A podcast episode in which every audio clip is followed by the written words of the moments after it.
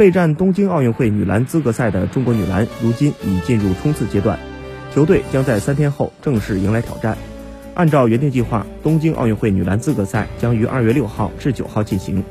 中国队与英国、西班牙和韩国分在一组，比赛将在佛山举行。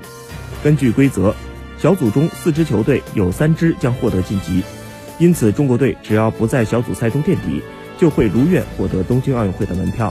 不过，由于新型冠状病毒感染的肺炎疫情的影响，国际篮联决定将比赛移至塞尔维亚的贝尔格莱德，比赛时间不变。主帅许利民表示。对中国女篮每一份子而言，这种经历都是宝贵的人生财富。我们要珍惜这样的机会，把最大潜能调动出来，去实现理想和目标。